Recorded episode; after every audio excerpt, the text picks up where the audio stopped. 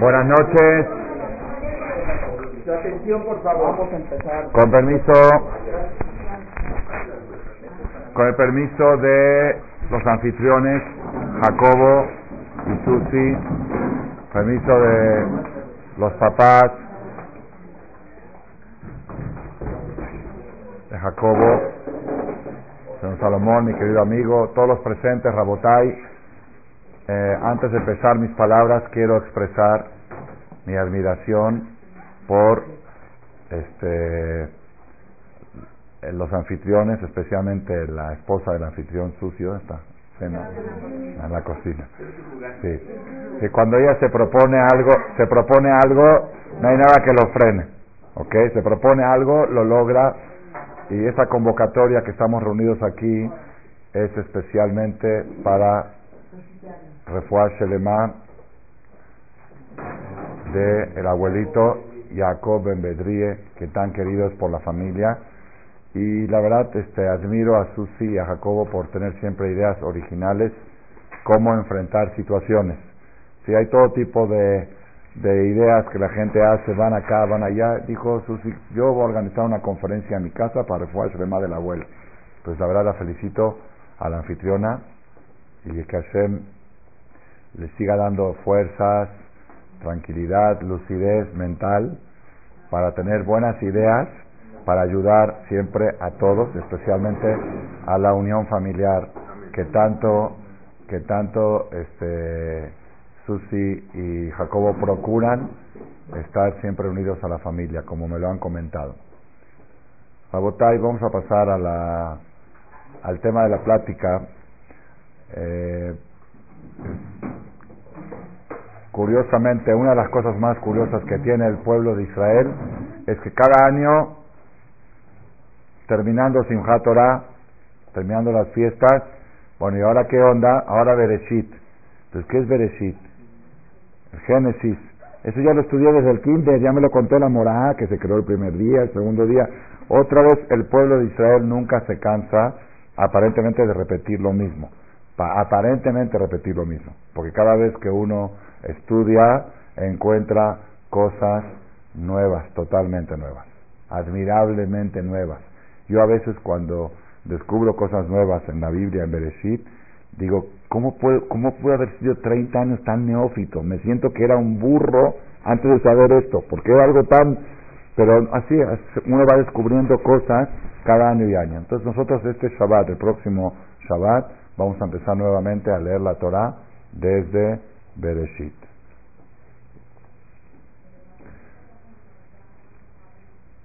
Les voy a traer solamente como una especie de introducción.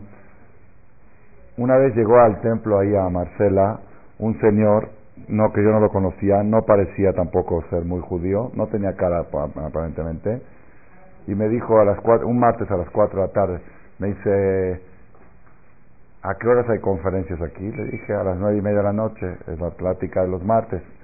Me dice, ¿yo puedo asistir? Pues la verdad, este, por motivos de shalom no le podía decir que no. Si ya, tampoco no voy a hacer proselitismo para traerlos, pero si ya vienen no los puedes correr. Así tengo instrucción de mi maestro de Rabades. Y si los que saben, los allegados saben que tuve que cancelar la conferencia por la gran asistencia de Goín que tenía. del nivel alto de la política y de todo, de la CEP, venían. Pero este tipo fue uno de los primeros que vino, se llama José Sánchez. Este, ¿Puedo, puedo este, entrar a la conferencia? Dije, sí, pero faltan cinco horas. Dice, bueno, ¿me puedo quedar un ratito aquí?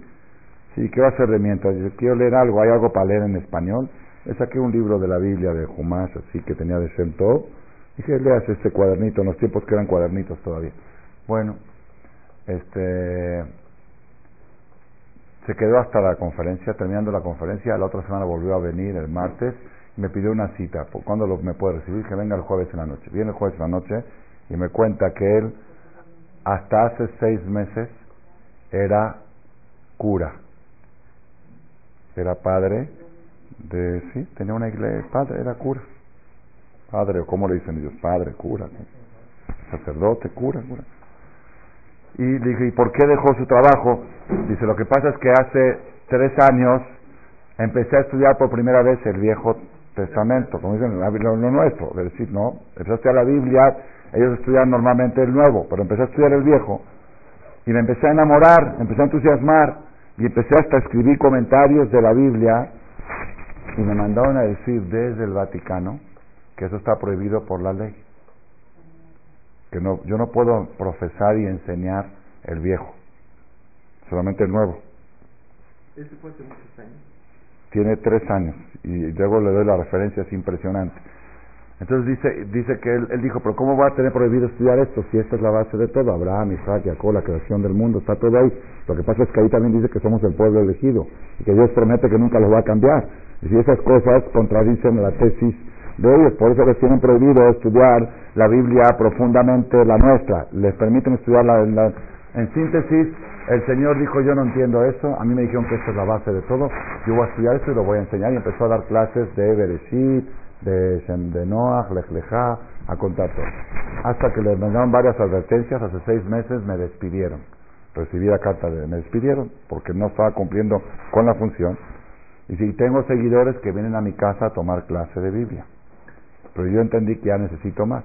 mientras me fui a buscar trabajo y estoy trabajando, de, soy despachador de vuelo de Continental, vuelo de Continental que salen de México a Canadá, yo soy el, gerente de, de ahí, sí, incluso una vez mi mamá tuvo que viajar, la acompañé hasta la puerta del avión, la puso en business, sin tener boleto de business, y se debe que sí tenía ahí esta. Dice, ahora ando buscando algo más, ahora que estoy decepcionado de ellos porque me prohibieron saber más, ahora sí, ahora sí que ya estoy libre, quiero buscar más. Y empezó, empezó en su búsqueda que empezó a venir a las conferencias, él lo primero que hizo es investigar su apellido. En el árbol genealógico, sabe perfecto inglés. Me contó su historia un poco. Su papá era, su papá era católico apostólico romano, pero él, él era muy travieso y llegó a ser campeón mundial de ping-pong. Hoy en día es profesor de tenis, profesor de tenis de mesa, es decir, es su, su profesión, su vocación. Después se fue a hacer cura, no sé por qué. En síntesis, una historia un poco rara empezó a investigar el origen y según él, que el apellido Sánchez es apellido de judíos de España que pasaron la Inquisición en México. Él tiene estudios, tiene, se metió en internet, se metió en, tiene, andaba con libros así para mostrar Sánchez, apellido judío, así todo, bueno, por supuesto, seguramente hubo mezclas en el camino y va a tener que convertirse si quiere algún día adoptar el judaísmo. Pero él dice que él tiene sangre nuestra, sangre judía. Empezó a venir a las conferencias, a las charlas. La historia. buenas noches. Este, a la cuarta o a la quinta conferencia que venía todos los martes, un día me dice, Rabino, ¿le puedo hacer una pregunta? Una pregunta así sencilla. Me dice, tuve la dicha por primera vez de ver la Biblia de ustedes, la que ustedes sacan, la del Sefer. Nunca la había visto. No sé cómo fue que en algún evento vio cómo la sacaban. Y se me asombró algo. ¿Por qué el texto de ustedes no tiene vocales? Son las vocales, las puntitas son las vocales.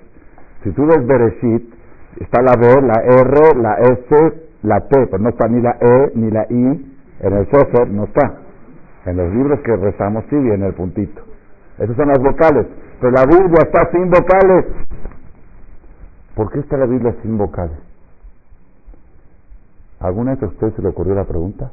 Pues a mí tampoco. Nunca se me había ocurrido, porque lo vimos en chiquito así. ¿Alguna vez te ocurrió por qué el Sefer no tiene puntitos? Pues así es el Sefer, ¿qué quieres? Pero un goy que viene, ¿cómo? Por las interpretaciones se le pueden dar las palabras.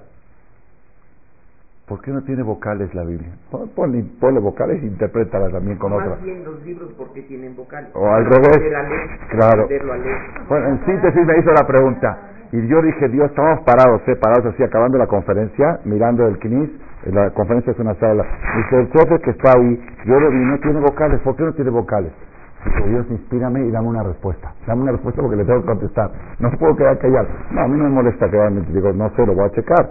Pero dije, no puede ser algo tan básico, me sentía yo muy ignorante, que algo tan básico, nunca se me ocurrió preguntar. Por eso les digo que a veces, cosas que uno a veces chiquito, ¿Ah? ¿Te lo enseñan como con vocales o sin? vocales o sin vocales. O sea, sabes que en el Sefer es sin vocales y se lee sin vocales. Por eso, pues nunca preguntamos por qué. Bueno, le contesté porque en el judaísmo, para transmitir la Biblia de generación a generación, no puede ser autodidacta, no hay autodidactas en el judaísmo. Tiene que pasar de maestro a alumno. Tiene que pasar en vivo. El maestro le tiene que decir al niño, esto se lee Bereshit. No puede el solito saber qué es Bereshit. ¿Por qué? Porque la vocal se la tiene que enseñar el maestro. Y no la puedes saber tú solito. Es una de las, uno de los secretos del judaísmo, es que la Torah desde Moshe Rabenu se va transmitiendo boca a boca, de maestro a alumno, se me transmite en vivo. El, el hombre se puso a temblar. Este José Sánchez, que ahora ya se llama Yosef, así dice, ya no le gusta que digan José, no le gusta que digan José, se puso a temblar. Dice, no lo puedo creer que en un minuto que estoy parado aquí aprendí algo tan trascendental, dice. ¿Sabes que el judaísmo se fue pasando boca a boca de maestro a alumno? Mi papá, Shihie, desde los 18 años, es maestro moré de primero de primaria. Moré de primero de primaria, que enseña Aleph, Bet, Gimal, Dalet, e, desde los 18 años. Y mi abuelo, Hakam Shahut Malech, en de Halab, que llegó a Argentina también desde los 18 años, es Moré, Aleph, Bet, Gimal, Dalet. Y mi abuelita nos decía, Hazita, Alea Shalom, la esposa de mi abuelo, mi abuelita Farida, decía, tú también vas a ser moré como tu papá, ya ni vas a ser de los pobres, ya ni... Porque, Hazito, los morín siempre eran gente que vivían al día como Baruch Hashem, Baruch Hashem, que hoy en día es diferente. Entonces, un día veo que mi papá se mete a la tevilá a las 5 de la mañana, se sumerge en la tevilá. Digo, papá, ¿por qué te metes? Hace frío. Dice, yo me meto, todas las mañanas me meto a la tevilá. Digo, ¿por qué te metes todas las mañanas a la tevilá? Dice, sí, porque yo leí en un libro que los que escriben Sefer Torah, el que escribe un Sefer Torah o una mezuzá o un tefilín en el pergamino, se tiene que sumergir en la tevilá antes de escribir, para estar purificado antes de escribir. Dije, pero tú no eres Sefer, tú no escribes ni tefilín, ni mezuzá. Dice, ah, pero leí en otro libro que el moré que le enseña al niño, el corazón del niño es un pergamino y el moré le está escribiendo en el corazón del niño la Torah. Dice, si cuando escribes en un pergamino muerto te tienes que purificar, cuando vas a escribir en el corazón de un niño, no con más razón te tienes que purificar. Esa es la forma que se transmite la Torah desde Moshe Rabenu, pasando por Jerusalén, por el Bet por Babel, por España, por Sham, por Hala, por Damasco, por Siria, llegando a Argentina, México y a la próxima generación se transmite en vivo. La Torah no, es autodidacta, no se transmite con papel, se transmite en vivo. Ese es un mensaje, uno de los mensajes fuertes que tenemos nosotros de la Torah. La historia de este José Sánchez, además se la termino por, por los curiosos, ¿no? El Señor un día me dice, Jajam, Rabino, este, ya voy a renunciar a mi trabajo de Continental. No era Continental, era United, United Airlines. Voy a renunciar al trabajo de United. Digo, ¿por qué? Dice, porque me exigen trabajar en Shabbat. Quiere que despachar vuelos en Shabbat. Dije, pero tú no estás obligado a respetar Shabbat, tú no eres judío y no tienes ninguna obligación. Dice, sí, pero si estoy en camino, estoy en proceso, pues ya no puedo, ya renunció a ese trabajo. Bueno, a la otra semana dice, le quiero comunicar que me voy a vivir a Cancún. Me voy a vivir a Cancún. ¿para qué te vas a vivir a Cancún? Dice, porque quiero hacer como Abraham vino. Lej leja, me arceja, mi molateja, o mi beta hija, cuando Dios le dijo, ve retirándote paulatinamente de tu tierra natal, después de tu familia, después para hasta la tierra, yo quiero llegar a Jerusalén, pero me, lo voy a hacer paulatinamente, me retiro de México de a Cancún, o de Cancún a Nueva York, así me voy a ir a poco. Bueno, te vas a Cancún, a la MAC, un problema menos los mates, cada mate lo tenía ahí, es un problema tener un, un Yo no sé cómo actuar, no es tan fácil actuar. Mi esposa me decía, Shaul, ya basta, hay muchos goyim en la conferencia. Y entran a sus esposas, vienen mujeres, es problema, ¿no? hasta estamos empezando a organizar una para ellos. El procurador de justicia militar, José López, Jaime López Portillo Robles Gil, que ahora ya no es, pero ya, ya, ya pasó a otro puesto, él me dijo, si usted me da luz verde, yo le organizo conferencia con 10.000 soldados cada semana. Así me dijo. Si usted me pidió permiso para distribuir los CDs en 10.000 copias, me pidió permiso. A 10 pesos la Me dice, me dice, ¿sabes qué me dijo? Me dijo, Rabino, si usted logra enderezar la cabeza de México a nosotros, va a enderezar todo México. Si yo lo voy a llevar a que usted le dé conferencia a todos los políticos para que les enderecen la cabeza. Un día se paró y él habló en público en Marcela ante 400 personas. El, este Jaime López Portillo, tú estabas cuando, cuando fue la salvación del niño. Habías estado, ¿verdad? Todavía. El muchacho se había accidentado, Inon. Inon. En el año 65 meses, en el año 2002.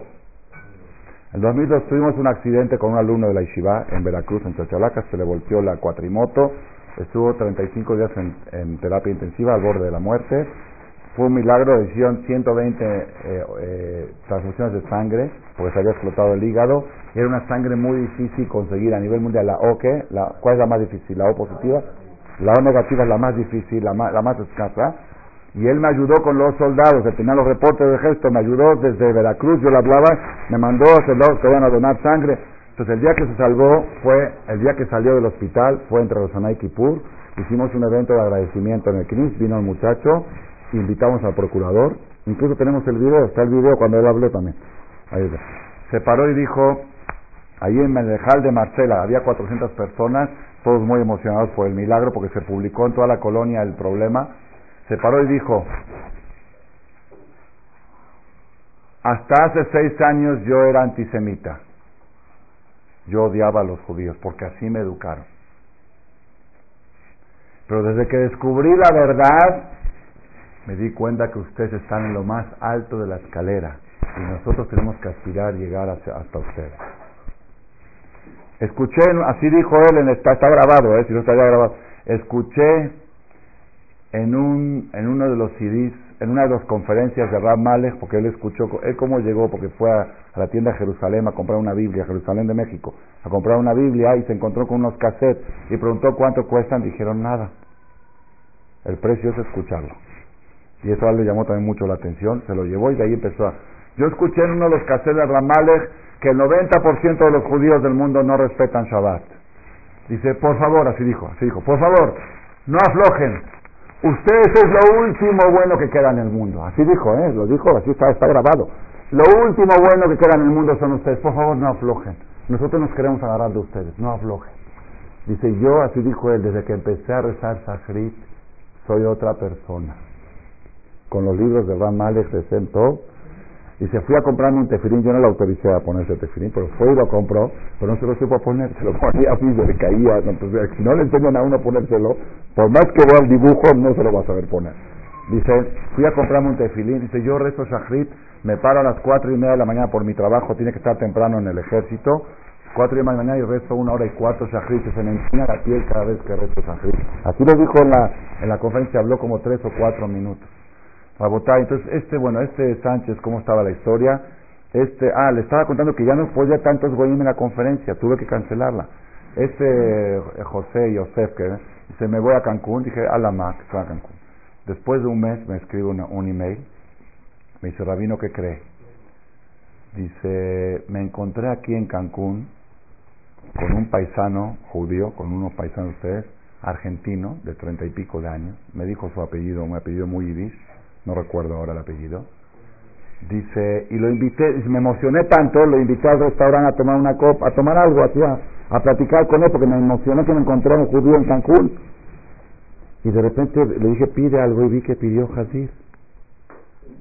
Pidió puerco. Y le dije, pues espérate, no puedes comer esto. Dice, la Biblia dice que no se debe comer jazir. Si tú estás viendo que yo estoy pidiendo una ensalada, y cómo tú Dice yo lo único que me acuerdo de mi judaísmo, que mi abuelito cuando yo tenía ocho años, lo último que me acuerdo, mi abuelito en Kippur me llevó al templo, cuando tenía yo ocho años. Es lo último que me acuerdo. No tuvo bar mitzvah, no tuvo nada.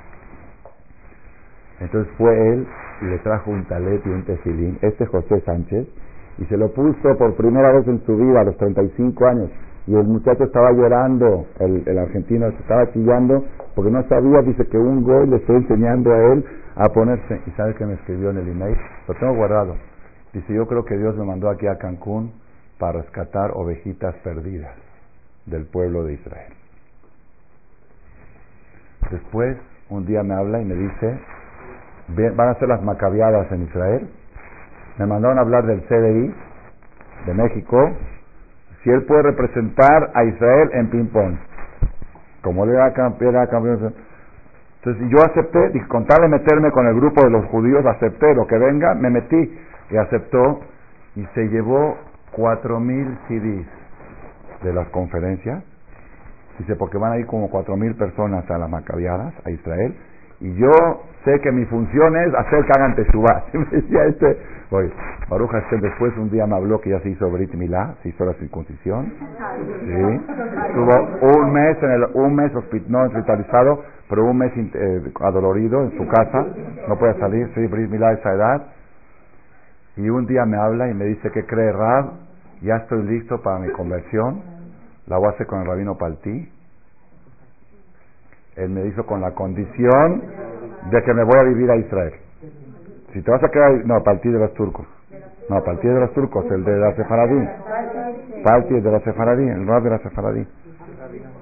Dice, el rabino me puso condición que tengo que ir a Israel. Entonces ya hice mis papeles de al día, ya tengo todo en orden. Como ya tengo todo en orden, aceptó meterme a la tevilá a mí, a mi esposa, a mis tres hijos y casarnos en el mismo momento.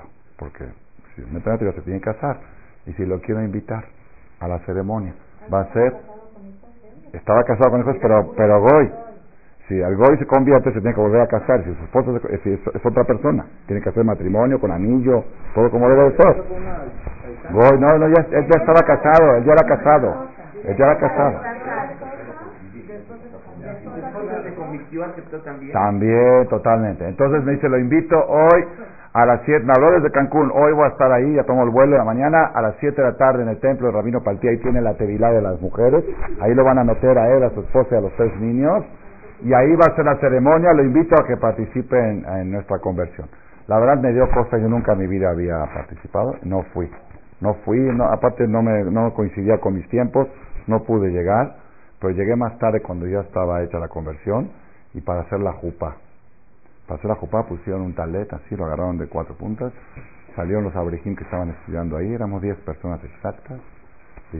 Puso el anillo, las dos copas, todo lleva verajot, hicieron las siete bendiciones, jatán de calá, y todo y todo. Y luego dijo, quiero decir unas palabras. Uy, qué, qué, qué palabras. Los que estábamos ahí casi nos desmayábamos de escuchar cómo habla alguien ex cura en el momento que se está casando por ley da Moshe de Israel. Bueno, una cosa, una vez leí un artículo, un jajam dice, yo estuve presente en una conversión, dice, de ver la emoción se antoja hacer gol para convertirte. Así se, antoja, dice, tanta emoción por lo que no, lo nuevo que están adoptando. Terminando la, la boda, le dije, ¿ahora qué vas a hacer? Dice, me voy a dormir a casa de mis papás que viven ahí en el sur de México, en Perisur, y mañana me voy a Cancún. Le dije, no, pues si te casaste hay que hacer seudá. Cuando hay boda, así como en el tour hay que hacer seudá. Dice, a mí nadie me dijo nada. Dice, no tengo preparado nada. Dije, vamos al sushi kosher, ahí al de sushi, el ataque, que está en la entrada en Templanza. Hablar los muchachos de la Yeshiva, váyanse todos para allá, eran 10, 15 muchachos, vamos con Miñán. Hicimos, les, cuando los llevé a hacer Netilat Yadayim para decir la motzi, no paraban de chillar. Su primer Netilat Yadayim de su vida. Baruch Atam, Unaya Serki, Desano, Bemifotav, Besivano, Al Netilat Yadayim, la mamá y el papá y los tres hijos llorando que están diciendo su primer Netilat Yadayim de su vida. Fue algo, algo espectacular. Ya les hicimos el Seba comimos carne, los mandé a su casa, fueron a Cancún. A las dos semanas se fue a Israel y la última vez que lo vi fui a Jerusalén en el mes de febrero a la boda de un alumno y este alumno, como lo conocía aquí de la Yeshiva, lo invitó, vino él con su esposa y sus hijos a la boda en Jerusalén. Es la última vez que lo vi, a Joseph Sánchez. Ya no le gusta que le digan Joseph Sánchez, ya le va que sea más judío, ¿no? el nombre, ¿no es bueno, Moray de la Botay, todo esto lo que estoy contando es una especie como más, más que todo como una introducción para ver que nosotros nosotros tenemos tenemos la fuente de toda la sabiduría. En la página de internet, en el site nuestro www.shentov.org, tenemos registrados 9.500, hoy chequé los usuarios, 9.536 usuarios con direcciones de correo electrónico de 65 países del mundo. De los 9.536, más o menos 2.000 son no judíos. Los apellidos. La desesperación que tienen ellos por conocer lo nuestro, por saber lo nuestro. ¿sí? Pero lo... Punto .org, de organización. Com es comercial. Y OR es organización. ORG, ORG, sí. De organización. Entonces, Rabotai, lo que queríamos transmitir como a, principio de las palabras es que estamos empezando Bereshit. Este Shabbat vamos a empezar Bereshit uno dice, pero eso ya me lo sé, esto ya lo estudiamos el año pasado, es lo mismo, se repite lo mismo. Uno cree que ya se lo sabe. Pero ahí está que una pregunta tan sencilla como las letras, ¿por qué no tienen vocales? Después de 30 años de leer la Torah nunca se me había ocurrido hasta que vino un güey y me despertó la mente y me dio la respuesta a Dios que por qué la Torah no tiene vocales para que la Torah sea entregada de maestro a alumno y que no sea un autodidacta con la Biblia, que se entregue en vivo y no, no una Torah muerta, una Torah viva tiene que ser cómo se pasa de una generación a otra. Rabotai, en la Torah, en esta perashá que vamos a leer en Shabbat, en Bereshit, en el capítulo 2,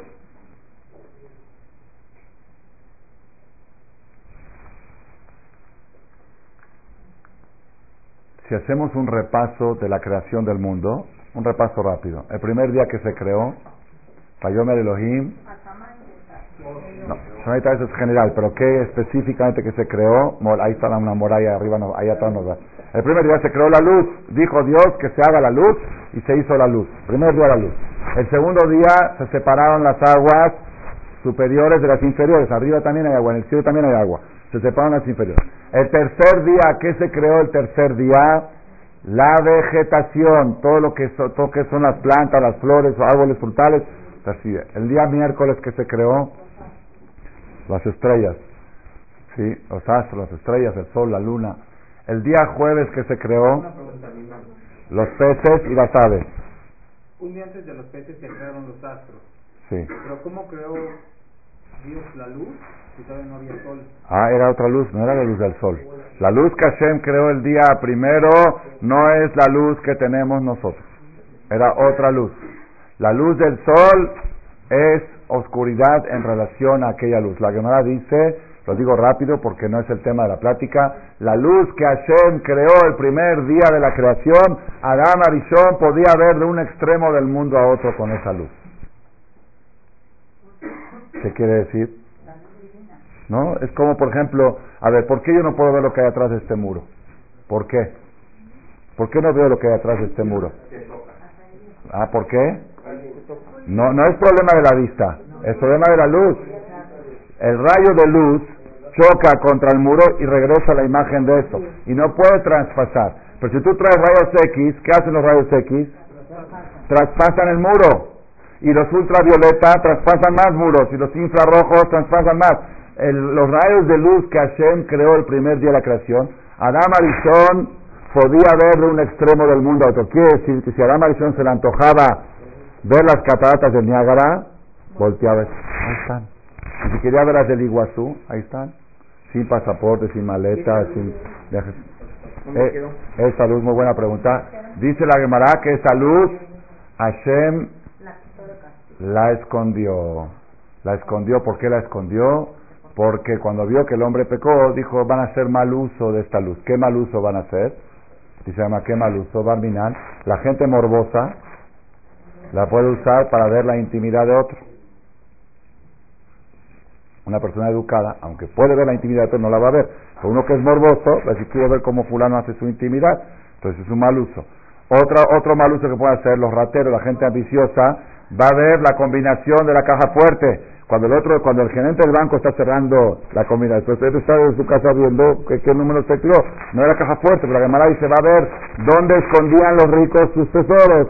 Y mañana va a ir los sácala y si está viendo desde un extremo del mundo al otro, pues cuando vio que había maldad en el mundo y que iban a hacer mal uso de esta luz, la escondió, Hashem escondió esta luz, la guardó para los tzadikim. Es la luz que se va a usar cuando venga el Mashiach.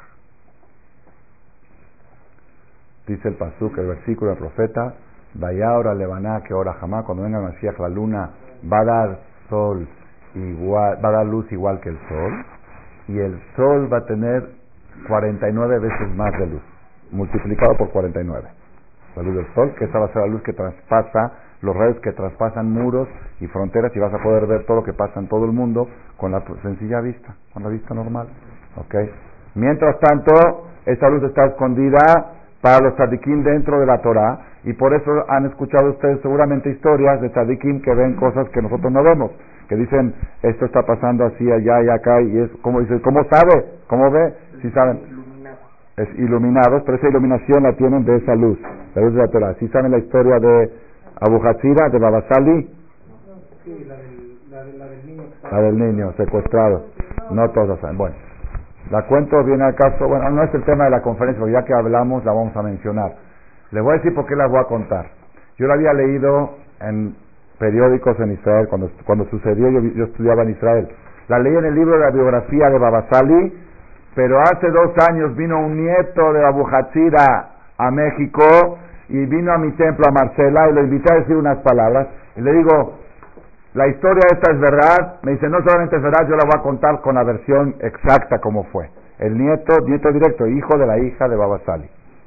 Babasali tuvo cuatro esposas y esta hija, que este nieto es de su esposa cuando el, abuelo tenía 78 años cuando dio a luz a, este, a esta hija. Bueno, contó el nieto, se llama Moshe Busu, se llama el nieto. Lo contó además. La historia fue así. Habían secuestrado en Israel al hijo de un general del ejército israelí. Estaba secuestrado, desaparecido. El servicio secreto israelí es muy fuerte, es de los mejores del mundo. Es la, fuerza que tiene el, el Shin Bet de Israel es admirable, por supuesto con la ayuda de Dios, pero saben cada esquina de Israel, cada rincón, por más que lo buscaron, lo buscaron, lo buscaron, no aparecía el niño. Entonces, un amigo le dijo al coronel, le dijo, oye, tu hijo desaparecido, ¿por qué no vamos con el tzadik, el Rab Abu Le decían Baba Sali, el rabí Israel Abu le decían Baba Sali, abuelito Sali. ¿Por qué no vamos con el tzadik a ver si él nos puede ayudar a encontrar al niño que nos dé una verajada? Yo no creo en esas cosas, yo era muy, muy, muy alejado el coronel. Dijo, vamos, ¿qué pierdes si ya está todo perdido? Vamos a hacer bueno, fueron con Rabí Israel Abu Hatzira. Dijo, tenemos este este problema, aquí está el coronel, su hijo está secuestrado y, que, y, queremos que nos dé una bendición. Dice, vayan con mi hijo, que está en Ashdod, que también era Jajam Tzadik, el hijo ya tenía 60 años, el papá tenía 90, el hijo 60, y él les va a resolver el problema. Él tiene más fuerza que yo. Se fueron a Ashdod, el abuelo vivía en Netivot, en el sur de Israel. Ashdod, Ashdod, la ciudad portuaria de Israel. Fueron a Ashdod, entraron con Baba Meir, le decían. El, abuelo era Baba Sali, este llama Baba Meir. Yo tuve el de conocer a los dos físicamente. Entraron con Baba Meir, le dice, tenemos un problema, coronel, su hijo secuestrado, queremos una verajá, queremos una cosa. Dice, espéreme cinco minutos, se metió en un cuarto. Así lo está contando el nieto. Se metió en un cuarto, salió del cuarto y le dijo, tu hijo no está en Israel. Tu hijo secuestrado no está dentro de las fronteras de Israel. ¿Dónde está? Está en Londres. ¿Londres? ¿Cómo? Sí, está en Londres. Está en Londres, en la calle tal, en el número tal, en el quinto piso, en el departamento número tal. Ahí está tu hijo. Este dice, estaba, estaba atarantado el coronel, dice, a ver, ¿qué Dice, no entiende lo que te estoy hablando. Dice, ve, te voy a dibujar Londres. Le dibujó Londres. le dibujó la avenida principal, la calle esta donde está, le dibujó el edificio, dijo aquí, en donde te puse el tache, ahí, ahí ve a buscar a tu hijo. Este tipo se volvió loco. Dice, pero como ya la policía en Israel no había, había levantado las manos, mandaron un comando israelí a Londres. Fueron directamente a la dirección. Dijeron, sí es cierto, si no es tontería. Directamente al, departamento. Entraron, rompieron la puerta, trajeron al niño y se lo trajeron a Israel. Este coronel estaba vuelto loco. Dice, ¿de dónde? El rabino. Fueron a otra vez al rabino a besarle la mano, agradecerle, al rabino Meir, y le dijo, Jajam, ¿cuántos años usted vivió en Londres? O quizá era cómplice de los, los secuestradores. Dice, ¿cuántos años usted vivió en Londres? Dice, en mi vida pisé Londres. En mi vida estuve ahí. ¿Y cómo se pudo trazar el mapa? ¿Y cómo supo usted? Fueron con el abuelo, de que los había mandado con el hijo. ¿De dónde su hijo sabía dónde estaba mi hijo? ¿Qué le contestó Babasali? Dice, porque mi hijo no ve lo que ustedes ven, él puede ver lo que ustedes no pueden ver. Porque mi hijo se cuida de no ver cosas que no se deben de ver. ¿Saben cuáles son las cosas que no se deben de ver? No verlas. No verlas, pues ha dicho, el nombre lo dice. Son para no verlas. Porque mi hijo se cuida de no ver mujeres, de no ver cosas obscenas que no se deben de ver, tiene sus ojos puros, por eso él puede ver más allá de lo que ustedes no pueden ver. Pero bueno, pero ¿cómo vio? ¿Cómo vio? Porque él tenía la luz que Hashem creó el primer día de la creación. Esa luz, cada marizón, volteaba y veía las cataratas, volteaba a otro lado y veía las de Iguazú. Esa luz la encuentran los tzadikim dentro de la Torah. Se necesita un nivel de pureza muy alto para poder ver más allá de lo que otros no pueden ver. Rabotai, en la creación del mundo, el día tercero que dijimos, ah, el día quinto, vamos, vamos por el día quinto, el quinto se crearon las aves, eh, los, eh, los peces y las aves, el día sexto, el día viernes, se crearon los animales y por último el ser humano. Hashem creó al ser humano el día sexto. ¿Y el día séptimo qué creó Hashem? Creó el descanso, Es una creación. El descanso no es no hacer nada. ¿Por qué? Porque hay gente que no hace nada y está cansada de no hacer nada. ¿Conoces ese, ese, fenómeno o no? ¿Que necesito descansar de mis vacaciones? Porque yo conozco ese fenómeno, pues yo lo conozco muy bien. ha pasado muchas veces, estoy cansado. ¿De qué estás cansado? Pues desde las vacaciones. Pues ¿cómo? Entonces, el descanso es una creación. Hashem creó un concepto que se llama Shabbat, que se llama Menujá Menujá es algo más profundo de lo que ustedes piensan de no hacer nada. No. Menujá es una cosa muy espiritual, muy, muy interior, una paz interior entre el cuerpo y el alma, algo que Hashem creó para el día Shabbat. Eso fue el día séptimo que creó, lo decimos Yom Hashishi, Vaihulu Hashamayim Be'ares, Bechol Sebam, Vaihal Elohim, Vayom Hashevi, Melachto Asher Concluyó Dios el día séptimo el trabajo, no lo concluyó el día sexto. El día, ¿cómo? Si el día séptimo no hizo nada, ¿cómo no hizo nada? Creó lo más valioso, creó la paz interior, el, la menujá, el salón, es lo que representa el Shabbat, eso lo creó el día séptimo. Eso es lo vamos a leer el próximo Shabbat en el templo. Terminando el primer capítulo del Génesis, el segundo capítulo del Génesis dice así. Ele Toledot Hashamayim Ve'ares Ve'ibaream. Esta es la historia del cielo y la tierra cuando Dios las creó.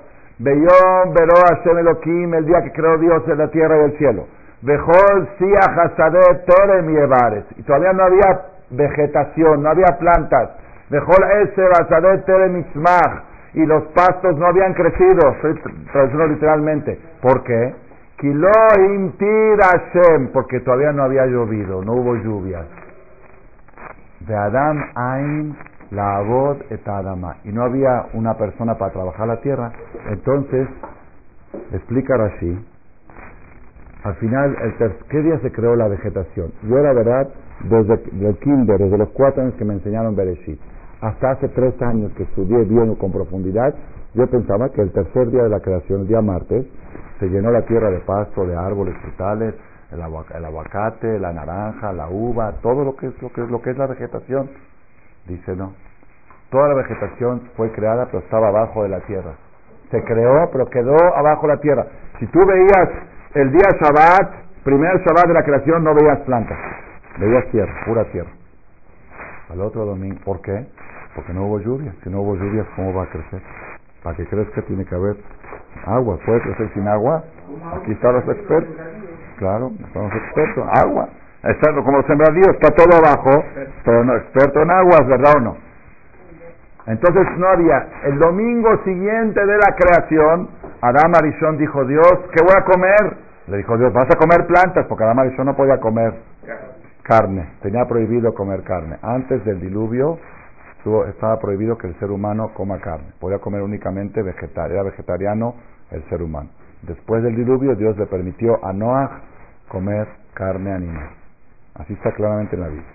Entonces le dijo Dios, ¿qué voy a comer? Le dijo, vas a comer frutas, pero ¿dónde están las frutas? Y yo ya las creé. Dice, ¿y qué, hay que hacer? Dice, pues tiene que llover. ¿Y qué hay que hacer para que llueva? Pues rézame. Cuando me reces, va a llover. Y cuando llueva, va, a florecer. por favor, Dios, Mashivarua, Jomorida Gesem, Mashivarua, Jomorida Gesem. No empezamos ahora, Mashivarua, Jomorida Gesem. Empezó a llover, creció la planta, agarró a la marizón y comió los frutos, empezó a alimentarse de los frutos. Eso es lo que está escrito claramente en la Torah, en el segundo capítulo del Génesis. Quisiera que vea la referencia y el que no entiende muy bien hebreo, que el Shem Tov, que pasó un comercial. Shem Tov, que lo escribió el rabino Malek de Marcela 23. Conocen uno que viene con fonética y traducción. En el capítulo del Génesis, ahí van a encontrar esto que les estoy diciendo ahora. La pregunta es, está muy raro esto, ¿no? Dios crea las plantas, las deja abajo de la tierra, esperando a que venga Adam Arishon, a que diga Mashiva Ruach como diga que estén, para que bajen las lluvias, ¿sabes qué, Diosito? Hazlo más rápido, hazlo más fácil. Manda, ¿qué quieres las plantas? ¿Qué tanto, ¿Por qué tanto protocolo? ¿Por qué tanto relajo? Ya crea las plantas y se terminó el asunto. Ay, ay, ay, ay, ay. Esto es uno de los mensajes más, más poderosos que existen en el judaísmo, lo que ustedes van a escuchar ahora. ¿Quién dijo? ¿Tefilá? ¿Quién dijo? Conciencia, tefilá, pero ahorita van a escuchar, todos sabemos que hay conciencia y que hay tefilá, pero ahorita vamos a escuchar algo más claro, más preciso, es pura esencia de la filosofía judía. Además, no tenemos competencia en esa filosofía. La filosofía normal de la gente, estoy hablando de gente religiosa, gente que cree en Dios y que le rezan a Dios y todo. Estoy en todas las religiones, ¿eh? es, cuando tienes un problema, pídele a Dios.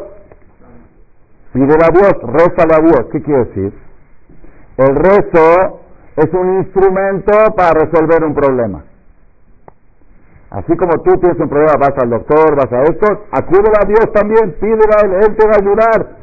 ¿Tienes un problema? Pídele. ¿Verdad? Así nos educaron de chiquitos y así sabíamos siempre, así saben todos en todas las religiones. ¿Tienes un problema? Acúdele a Dios. ¿Okay? Viene la Torah y dice es al revés. Es al revés. El rezo no es un instrumento para resolver problemas. Los problemas son un instrumento para que rece. El rezo, el rezo es el objetivo. ¿Entendieron? El rezo no es la causa, es el efecto. El efecto del problema es el rezo. El problema vino para que reces. La necesidad vino para que reces. Y cuando rezaste se cumplió el objetivo. Al revés, la Gemara dice, ¿por qué nuestras matriarcas, Sarah, Rivka, Sarah, Rebeca, Le, Rachel, eran estériles hasta que tuvieron un bebé? Les costó la... ¿Cuánto tiempo se tardó Sarah en embarazar? 20 años, pobrecita. Hoy a los 90 días de de que ya no se queda embarazada y dice, ay, voy al doctor, no sé qué hacer, pero dice, está, ya está angustiada porque no quedó, no quedó embarazada. Imagínense, estará en menos 90 años. Ya estaba, ya dijo ya. Y Rebeca, ¿cuánto se tardó Rebeca en quedar embarazada, Rivka? De 20 años desde que se casó hasta que dio a luz, hasta que embarazó 20 años, 20 años. ¿Qué suegra aguanta su que 20 años no embaraza? Ya, divórciate, ya no me puedes quedar. ¿Qué es esto? ¿Te engañaron? ¿Te, dieron una mercancía defectuosa? Sí. ¿Quién aguanta a quién? ¿O los papás? Y, y Lea, Lea, eh, Rachel, Lea fue la excepción, ¿eh? Lea fue la excepción, Lea fue la excepción de las matriarcas. Rachel se tardó siete años en quedar embarazada. Lea, ¿cuándo, ¿cuánto se tardó en quedar embarazada? ¿Cuánto? Tres minutos. La noche de boda quedó embarazada. Lea fue la excepción. Y fue vecino y vinieron seis juntos. Seis juntos y vecinos. Eso fue Lea.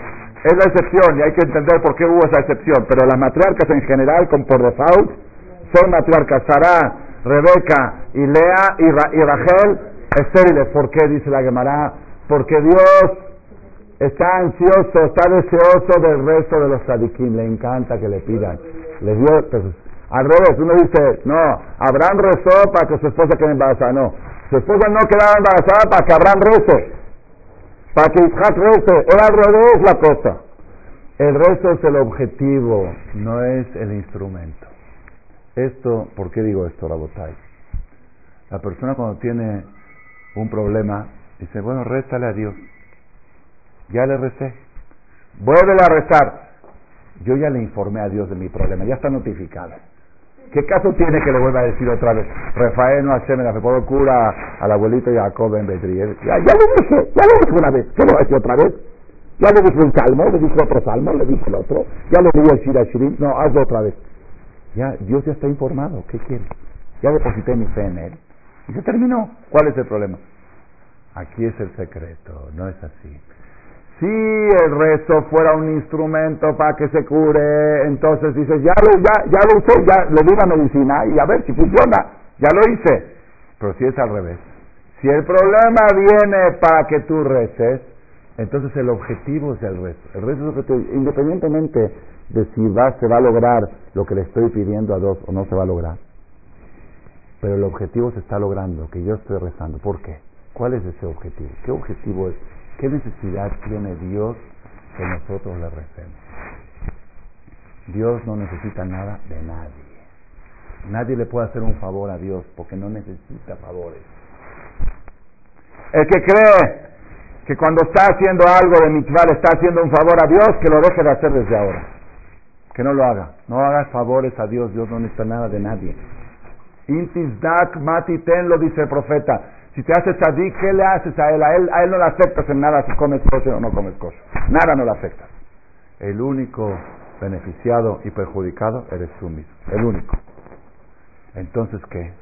Entonces, ¿cuál es el objetivo de los problemas? El objetivo, no nada más de los problemas, de las necesidades.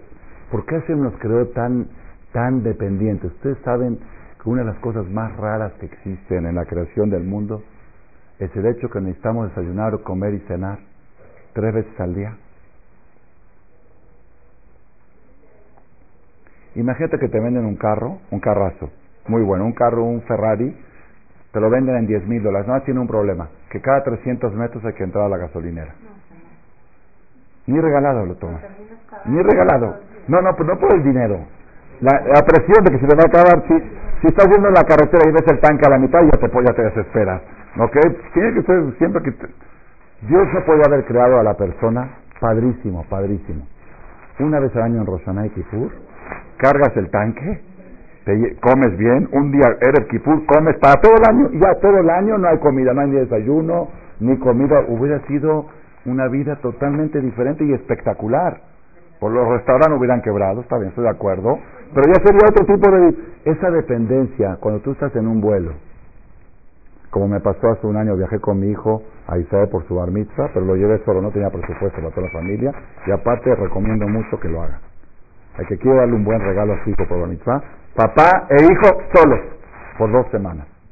Dos semanas que el papá durmió en el hotel con su hijo y que viajó en el vuelo con él y nada más pensando en él, él con él, los dos, es el mejor regalo que le pude haber dado a mi hijo. Fue por falta de presupuesto, pero salió mejor. Lo pienso hacer.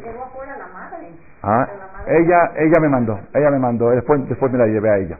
Después eso, es otro viaje. Es otro, es que es otro viaje.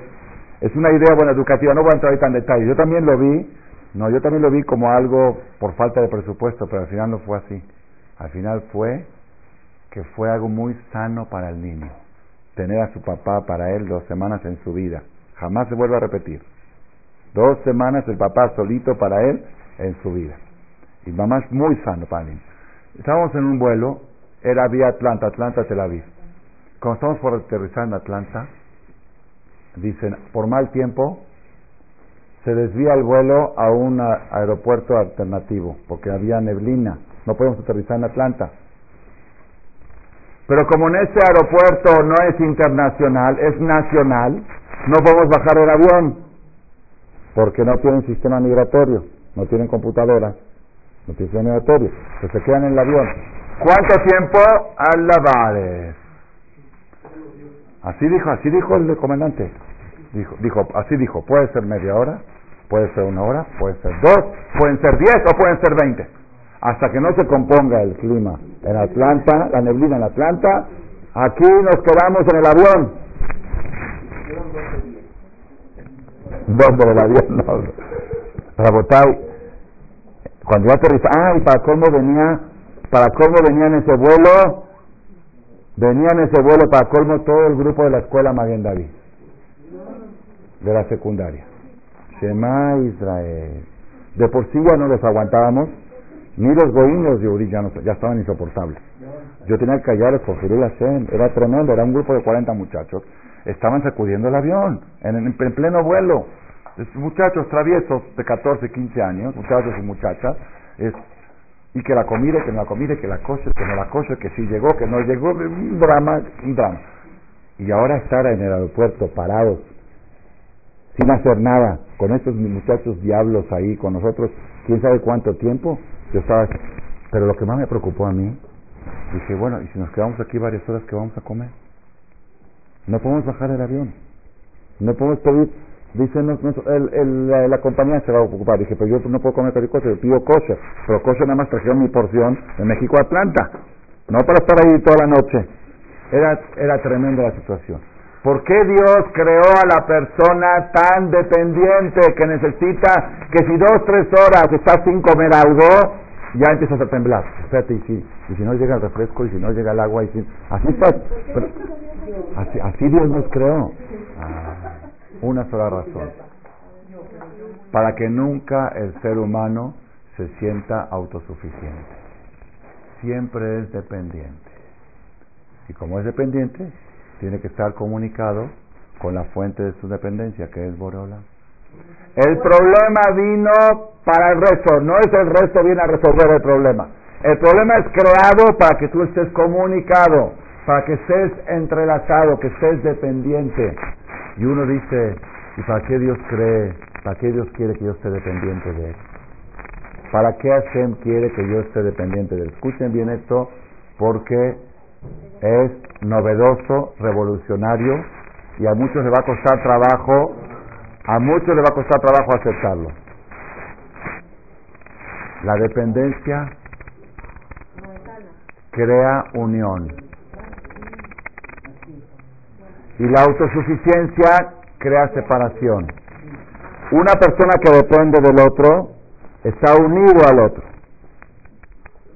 Y una persona que es autosuficiente y no depende del otro, está separado del otro. Entonces, como Dios quiere que estés unido a Él, la manera de estar unido es depender de Él. ¿Qué pasa en el matrimonio? El sistema matrimonial del judaísmo otra vez, no quiero, no voy a escuchar críticas porque yo sé que no es lo universal, no es lo popular. Yo les voy a decir cómo son las cosas en la Torah. En la Torah no existe una mujer casada que tenga dinero propio. No existe. No existe que tenga, es mi dinero, no hay mi dinero. No existe mi dinero. ¿Cómo? ¿Y si ella trabaja? Muy bien, trabaja, recibe su sueldo, le lleva el sueldo al marido, le dice, toma mi vida, aquí está lo que gané, me das para mi súper, Así es la Torah. Así es en la Torah. No existe ni dinero. ¿Ah? ¿Cómo es al revés? No, no, no, no, no, no la, la, empresa, así funciona la empresa. El gerente, el administrador del dinero es el marido, la mujer puede trabajar si quiere, le trae, pero no hay. Y si le doy, de, es más, es más, la mujer tiene prohibido darse de acá tiene prohibido darse acá si una mujer viene, una mujer venía con Moshe Rabenu en el tiempo del Betamidash para un donativo para la construcción del templo, Moshe, que venga tu marido a autorizarlo. Pero si es de mí, no hay mi dinero, hay mi, no hay mi. Nada, esa es la dependencia. Entonces, ¿qué pasa? ¿Qué pasa? El hombre la mujer está escrito en la Biblia, en Bereshit, estudia en Bereshit, en Bereshit está escrito, tú vas a tener una dependencia de tu marido, le dijo Dios a Eva. Y el hombre depende de su mujer, el hombre depende de su mujer, que le, que le tenga su casa en orden, con las cosas que el hombre necesita de la mujer. ¿Qué pasa? Un señor un día llegó y me dijo, mi mujer se fue de viaje con sus amigas. Pensé que se fue aquí a Ixtapan de la Sal dos tres días. Mi mamá se fue allá también con una amiga. No, se fue a Europa. ¿Y por cuánto tiempo? Por dos meses. Le digo, ¿y cómo vas a vivir? ¿Cómo puedes vivir dos meses sin tu mujer en la casa? ¿Cómo? ¿Quién, lava la ropa? ¿Quién cocina? ¿Quién esto? Dice, tengo cuatro muchachas y créemelo que la casa camina mejor cuando ella no está que cuando está. Shema Israel. Entonces quitó la dependencia. Ya no hay, él, él, no la necesita a ella. Y ella no lo necesita porque tiene su dinero. Entonces, desde el día en que las mujeres buscaron la autosuficiencia, se crearon más situaciones de separación que de unión. Dios sabe, la manera de unir dos personas es que una dependa de la otra. Una dependa de la otra. No, yo por mi lado, tú por tu lado y nos encontramos en la noche en la cama. Eso no es matrimonio. La dependencia crea unión y la autosuficiencia crea separación. Eso es en el matrimonio. Con Dios pasa lo mismo. Hay mucha gente, hay mucha gente que busca independizarse de Dios. No le gusta, no le gusta que cada cosa tenga que pedirse a Dios. ¿Sabes qué, Diosito? Yo, Baruch Hashem, tengo mis cuentas bancarias, tengo mis asuntos, en algún momento de emergencia, en algún momento de emergencia acudo contigo, pero yo depender de ti. Había un señor que le dijo, esto es más, eso le dijo a Rabelhonan Wasserman, Jacobo, ya tengo que interrumpir, parar cómo es la cosa. Ya, dos minutos más. Un señor le dijo a Rabelhonan Wasserman de, de Europa, le dijo, yo estoy seguro, un señor multi, multi, multi, multimillonario, si yo estoy seguro de que Dios, lo que dice la Torah es verdad, que Dios puede enriquecer a una persona en un segundo y lo puede hacer pobre en un segundo. Hemos visto gente que se ha hecho rica en un instante.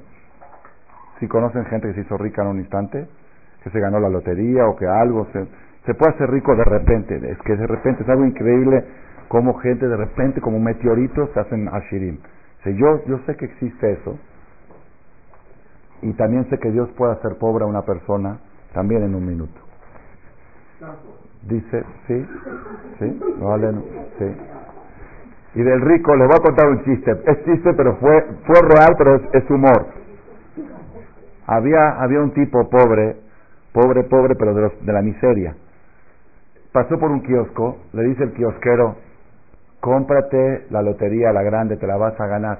¿Qué voy a comprar si no tengo para comer? Que te la vas a ganar, este es el ganador. Déjame tranquilo, le insistió, le insistió, le insistió y el pobre al final le compró el boleto.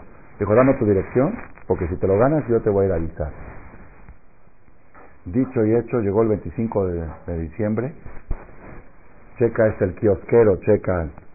Número premiado, el que él había vendido a este pobre. Dijo, tengo que ir a avisarle esta noche. Esta misma noche tengo que ir a avisarle. ¿Dónde vive? A tres horas de aquí. Frío, nieve. Llegó, era domicilio conocido. ¿Saben qué es domicilio conocido, no? De, miseria, de donde no hay ni siquiera dirección de la calle. Domicilio, ¿dónde vive? Tres de la mañana, toca la puerta de una casa que se estaba cayendo, goteras por todos lados. Toca la puerta y dice, aquí vive el señor fulano, sale el tipo con pijama, todo el pijama roto. El pobre sale a... ¿Quién eres? Soy el kiosquero que te vendió el billete. Dice, ¿y a qué vienes? A darte una noticia. Le abre la puerta. Te has ganado el premio mayor. Eres múltiplo. Aquí está este. Este es el número ganador. Le dice, le dice el, el, el pobre este, el de la casa, dice, dice, yo no te entiendo. Dice, mis vecinos creen que yo soy pobre, pero tú, tú que sabes que yo soy millonario, ¿cómo te atreves a despertar a un multimillonario a las 3 de la mañana? ¿Cómo te atreves a un rico se lo despierta a esa hora. Ya se, lo, ya se le olvidó que hace un minuto era pobre. Yo sé que Dios puede enriquecer y empobrecer, dijo este Yehudí. Dice, pero si Dios me va a querer hacer pobre a mí, se le va a hacer muy complicado. porque Si se me incendia un negocio, tengo seguro. Si quiebra la compañía de seguro, tengo seguro contra quiebra de seguro. Hay personas que lo mejor que le puede pasar es que le roben su carro. Lo tiene asegurado cuatro veces que es contra la ley. Si el carro vale 50 mil dólares, si se lo roban, recibe 200.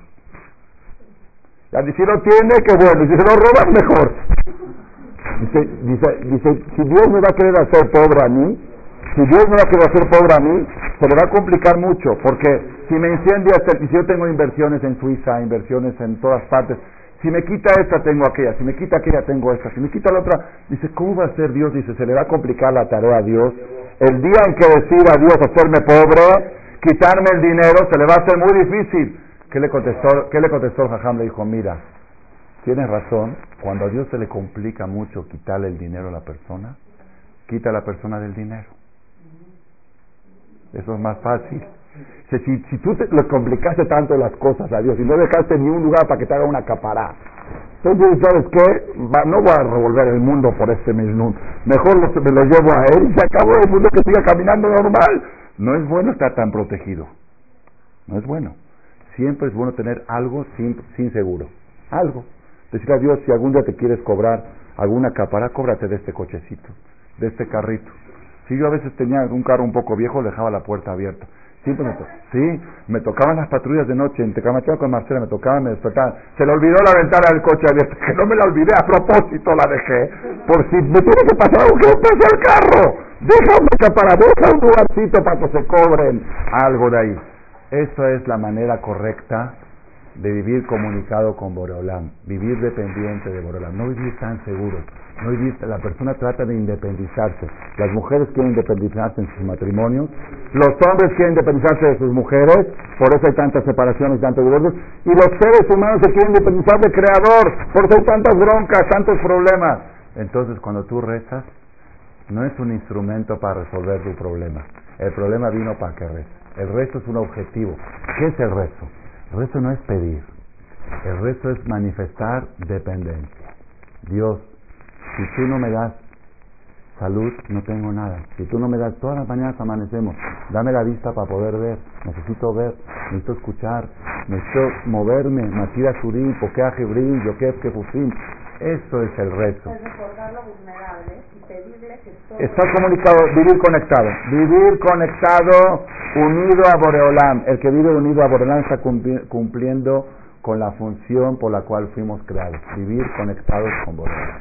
Así mismo que nos ayude, Besat Hashem, todo este movimiento, esta reunión que se está haciendo esta noche, Refuash Lema de Jacob Ben Bedrie. Quiero que sepan Besat Hashem, Hashem sabe qué va a pasar con el señor Jacobo, Hashem que le dé briut, larga vida, los años que él le quiera dar, con salud, con calidad de vida, pero tenemos que saber, tenemos que saber que los rezos que hacemos crean, fabrican, generan energía en el cielo, generan una energía. Si esa energía no se va a usar para lo que tú pediste, se va a usar para otra cosa. Para algo va a servir. No existe un rezo que se pierda. No existe. No existe que un día que tú le digas a Dios, Dios hazme algo y, para qué le reces y de todos modos, no existe. Todos esos rezos crean energía y si no te sirvió para lo que tú pediste, te va a servir para tu matrimonio, para tus hijos, para tus nietos, para tus sobrinos, para el mundo, para que haya menos influencia en el mundo, para que no haya guerras, para algo va a servir. Lo que tú estás pidiendo está creando algo en el cielo. Entonces por eso Rabotai, la familia romano, que en este momento están en esta en esta situación y la comunidad, los conocidos, los amigos, todos los que estamos pidiendo por el Señor Jacob, no cansarnos de pedir, no cansarnos de rezar, no decir ya dije, ya recé, ya dije el teilín, ya dice de acá, no, no se trata de eso, se trata de que el problema vino para que hagas esto, no es que tú lo haces para resolver el problema. Entonces, cada cosa que tú estás haciendo estás creando energía. Y esa energía o se va a usar para el señor Jacobo, ya te hacemos ojalá, y si no, algo se va a hacer con ella. No, no se queda suspendida en el aire. No se pierde nada. Si nosotros tomamos esta filosofía del Bereshit, de la primera pedazo de la Torah, que Dios esperó a que Aram entienda que necesita las lluvias, y las plantas estaban ahí abajo, ya están a punto de salir. Nada más falta que tú le digas a Dios, mándame lluvias para que salgan las plantas, la vegetación. Ese mensaje, si lo aplicamos a nuestra vida real, toda, toda nuestra filosofía de vida puede cambiar para bien positivamente. Vamos a vivir siempre comunicados con Hashem y por ende, como resultado, vamos a ser más felices y que tengamos todos salud y larga vida. Amén, que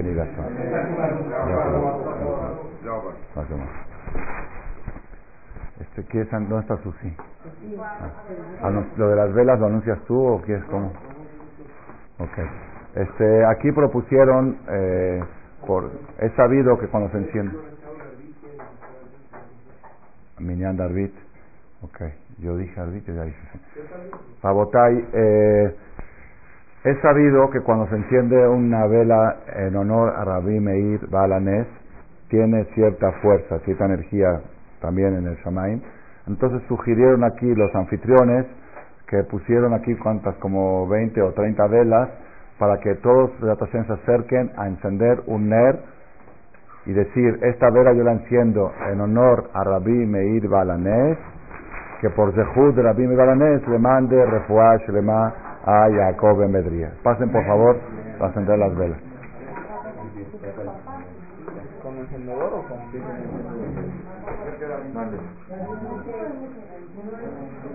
Sí, pueden organizar, aquí está para echar que de acá o pueden hacer lo que quieran. ¿Ya? ¿Cómo? ¿Ya están? Ya están los lunes, los lunes, cambió a lunes.